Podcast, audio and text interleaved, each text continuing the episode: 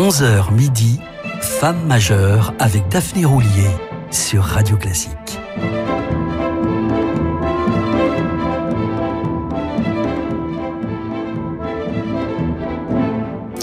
Je suis très heureuse de vous retrouver pour cette quatrième et dernière émission consacrée à cette prodigieuse musicienne qui est Ome, femme majeure à plus d'un titre, à la fois par la profondeur et la sincérité de ses interprétations, mais aussi par sa force et son courage pendant la terreur des années rouges et cette révolution culturelle qui a sacrifié une génération et laissé une cicatrice indélébile. Après un détour aux États-Unis, elle s'est épanouie en France grâce à une chaîne d'amitié de Système D et s'est imposée comme une pianiste à part. Ce sont les variations Goldberg de Bach, cette partition de l'éternel retour, qui feront décoller sa carrière. Cette forme cyclique ne pouvait que lui plaire tant elle se rapproche du taoïsme. Mais dans la Chine des années 60, on brûle les partitions et les disques. La jeune Zhu a 11 ans quand elle intègre le conservatoire de Pékin en 1960, l'année qui scelle l'échec du grand bond en avant. Pour ne rien arranger, en tant que fille de bourgeois cultivés, elle représente l'ennemi de l'intérieur. Autant dire qu'on l'a à l'œil. La brutalité des gardes rouges s'exprimera pleinement en 1966 avec la révolution culturelle qui interdit progressivement la musique occidentale au profit des Yang Bangxi, ces huit œuvres modèles composées sous l'égide de Madame Mao, la redoutable épouse de Mao Tse-tung. Détail cocasse, certaines de ces œuvres relèvent avec malice Chuseome, reprennent des passages entiers de grands chefs-d'œuvre de la musique Oni. N'empêche, son univers musical se réduit comme peau de chagrin et son père, médecin interdit d'exercer, est tenu pour un traître et un espion. La honte de ses origines, les autocritiques, la violence, l'endoctrinement du petit livre rouge, devenu seule littérature autorisée, auront raison d'elle. Comme d'autres, l'adolescente Jussiome renie ses idéaux et proclame vouloir devenir une vraie révolutionnaire au point de se sentir presque fière d'être déportée dans un camp de rééducation aux frontières de la Mongolie intérieure avec tous ses camarades du conservatoire et des autres écoles d'art de Pékin. Mais très vite, elle déchante. En quelques jours, l'espoir que j'avais d'apprendre et de me transformer en vraie révolutionnaire s'effondre, se souvient-elle. La vie au camp n'est pas faite pour nous éduquer, elle est faite pour nous abrutir. Toutes les journées se ressemblent, rythmées par les mêmes travaux forcés, et cela va durer cinq ans.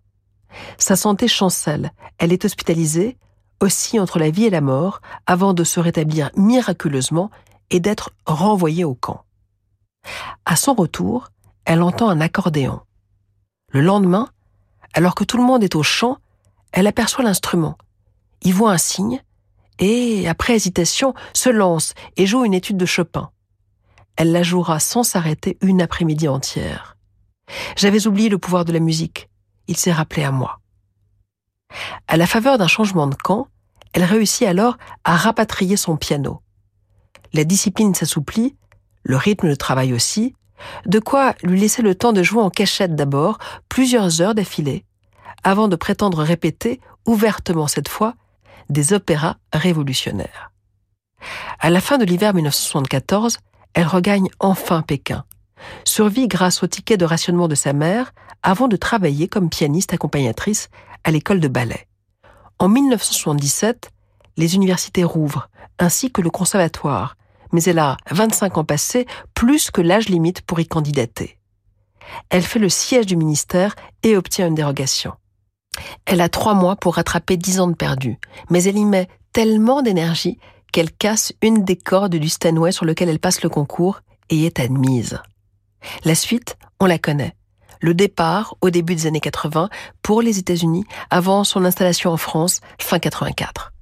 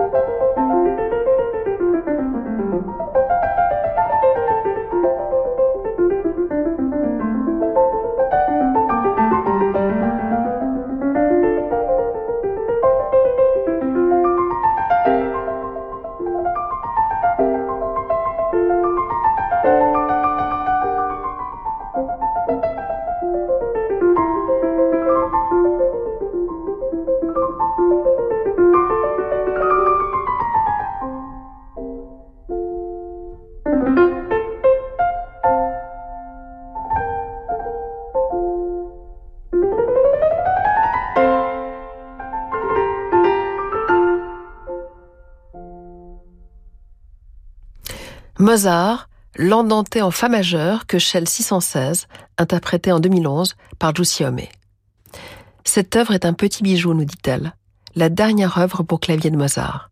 Ce qui m'émeut profondément, c'est qu'à quelques mois de la fin, Mozart continue de porter un regard d'enfant sur le monde. Je crois que la mort ne l'effraie pas, et même qu'il s'en moque. Il est éternellement jeune. Il est totalement libre devant la mort, c'est sa force.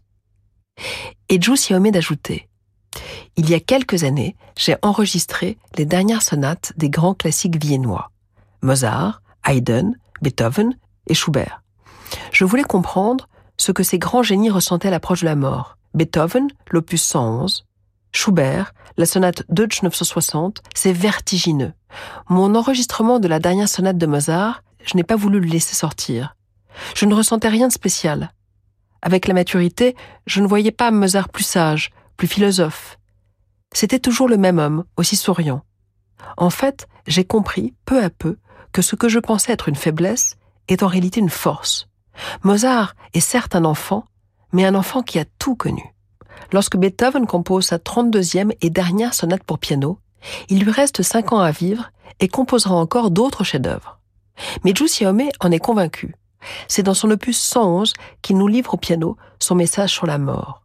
Le premier mouvement incarne le combat, la lutte. Beethoven, qui était bien placé pour le savoir, nous rappelle ce message tout simple. Il faut se battre pour vivre. Le second mouvement, la pianiste le rapproche des variations Goldberg de Bach. Ce sont des variations et le terme d'arietta ressemble évidemment à celui d'aria.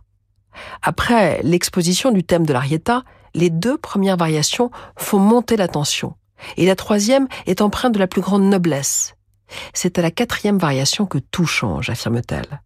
Elle commence pianissimo. Nous nous élevons. Nous nous détachons du monde. Nous traversons la couche de nuages qui entoure cette terre. Nous atteignons un ciel aux couleurs magnifiques, nous sommes ailleurs. Cette musique nous fait entrer dans un monde inconnu. Puis, dans la variation suivante, Beethoven convoque l'extrême grave et l'extrême aigu, comme s'il voulait faire entrer le monde entier dans son piano.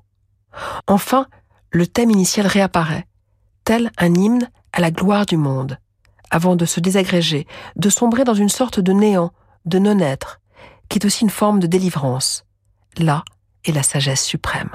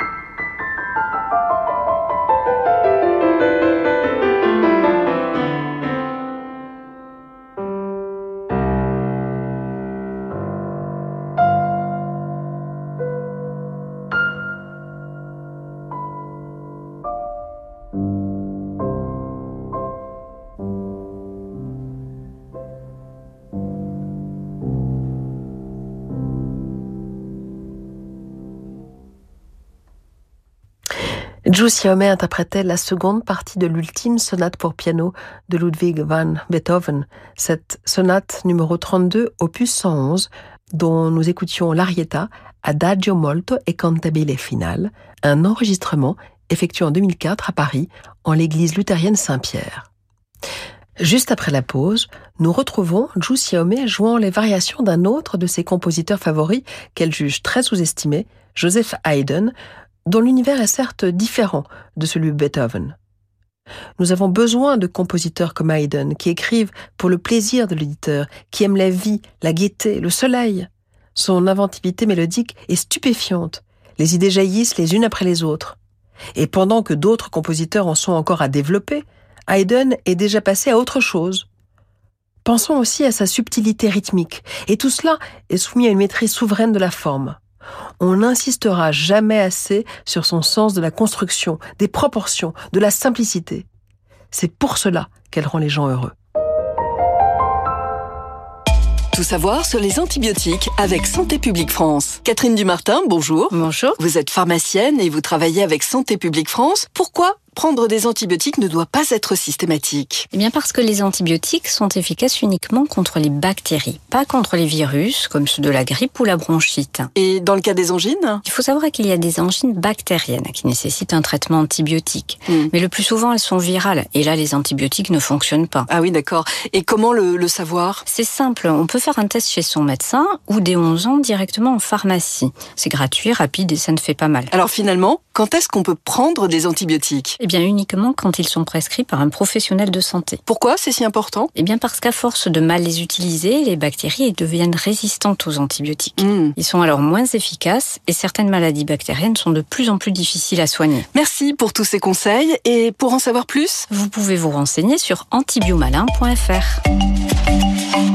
Pour tous ceux qui, avec l'âge, n'entendent plus forcément très bien, chez WeHelp, nous serons toujours à leur écoute. Avec WeHelp, vos auxiliaires de vie seront toujours là pour aider vos aînés à leur domicile. Pour être contacté et échanger avec un conseiller près de chez vous, rendez-vous sur wehelp.fr, o u e. WeHelp, oui au droit de bien vieillir chez soi. Vous allez être foudroyé par ce thriller. Découvrez Noir comme l'orage de Sonia Delzongle. Cette victime, une seule arme, la foudre. Que s'est-il passé à Oléron pendant cette nuit d'orage? Pour le capitaine Max Fontaine, c'est une terrible enquête qui commence. Noir comme l'orage de Sonia Delzongle, disponible chez Fleuve Édition. Fleuve Édition, à chaque page, son univers. Retrouvez Eric Pincas, rédacteur en chef du magazine Historia. Le Mossad, service de renseignement israélien, est l'un des plus redoutés au monde. Mais la tragédie du 7 octobre a fragilisé le mythe. De l'arrestation d'Eichmann au fiasco du Dubai Gate, revivez 75 ans d'opérations spéciales. Votre magazine Historia en vente chaque mois chez votre marchand de journaux. Cet été, offrez-vous un nouveau regard sur la Norvège. Avec Hurtigruten, partez encore plus loin, à la découverte d'un sanctuaire sauvage peuplé de phoques, de morses et de rennes où le soleil ne se couche jamais. Bienvenue au Spitzberg. À bord du Spitzberg Express, savourez chaque escale. Des sublimes fjords norvégiens aux majestueux glaciers de l'Arctique. Économisez jusqu'à 25% avant le 31 janvier en réservant votre croisière sur hurtigruten.fr. Offre soumise à condition. Hurtigruten, entrée dans la légende norvégienne. Simone a 94 ans. Elle est en bonne santé, mais il y a des choses qu'elle ne peut plus faire. Sa fille Aude passe chez elle tous les soirs après le travail pour lui faire ses courses et vérifier que tout va bien. Un jour, elle décide enfin d'appeler Petit-Fils. Grâce à Petit-Fils, une auxiliaire de vie professionnelle vient chaque jour chez Simone lui préparer son dîner et passer la nuit avec elle. Petit-Fils, l'aide à domicile sur mesure pour les personnes âgées. Petit au pluriel-fils.com Restez branchés, on se retrouve dans quelques instants pour la suite de Femmes majeures. Vendre cet immeuble haussmanien pour payer les droits de succession, voilà ce que redoutaient Virginie et Sophie quand elles ont hérité de leur père. Heureusement, grâce au cabinet Bougardier, elles ont souscrit un prêt hypothécaire à long terme. Dans 15 ans, au moment de leur retraite, le prêt sera remboursé et elles percevront la totalité des loyers de l'immeuble. Comme pour Virginie et Sophie au cabinet Bougardier, nous aimons trouver la solution de financement à laquelle on ne pense pas toujours. Cabinet Bougardier, avenue de l'Opéra à Paris et sur bougardier.fr. Jusqu'à midi, Femme majeure avec Daphné Roulier sur Radio Classique.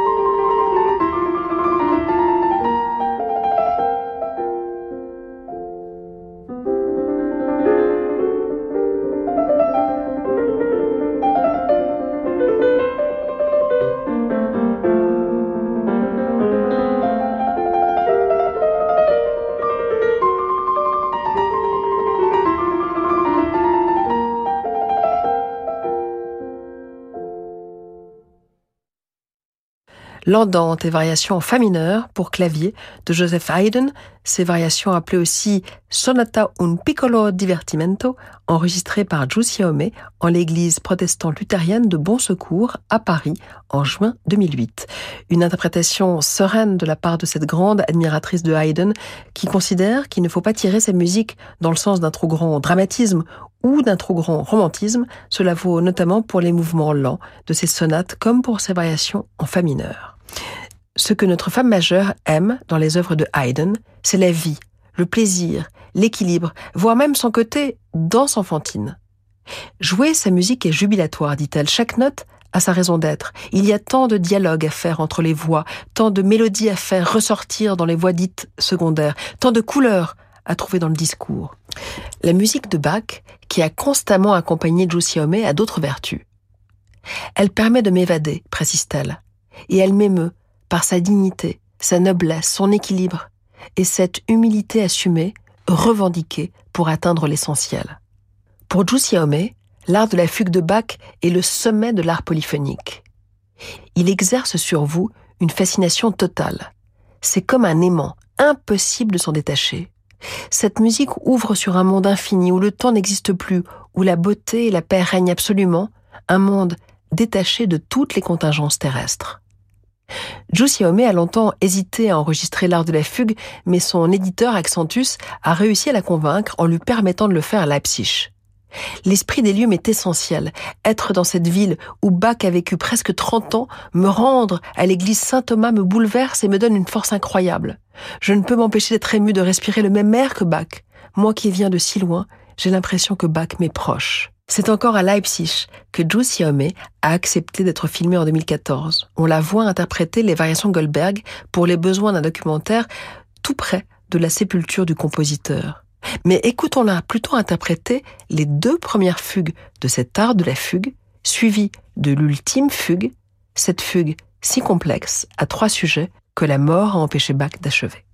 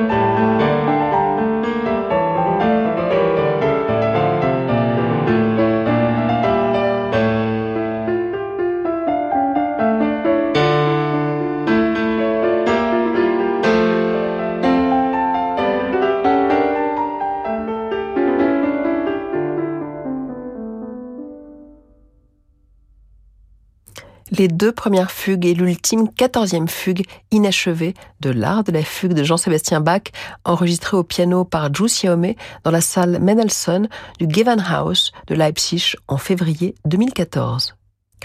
Le fait que ce chef-d'œuvre ne soit pas terminé est merveilleux, affirme Zhu Xiaomei. Ça le rapproche de la philosophie chinoise, où rien n'est jamais terminé. Peut-être que Bach l'a fait exprès. Au début de la dernière fugue, nous sentons quelque chose de spécial, comme s'il ne voulait pas finir. En ce sens, je dis toujours en riant que Bach est bouddhiste. Voilà pourquoi les Chinois se retrouvent tellement en lui. Il est de toutes les religions, de toutes les nationalités. À la question du fameux questionnaire de Proust, si Dieu existe, qu'aimeriez-vous qu'il vous dise? Par lequel Bernard Pivot concluait son émission Double Jeu, Zhu Xiaomei répondit Tu as été assez courageuse. Viens, je vais te présenter Bach. Tout est dit. La semaine prochaine, la violoniste Lisa Batiashvili sera notre femme majeure, mais d'ici là, cap sur d'autres horizons avec le capitaine Drezel. Je vous laisse entre les meilleures mains. Bon dimanche.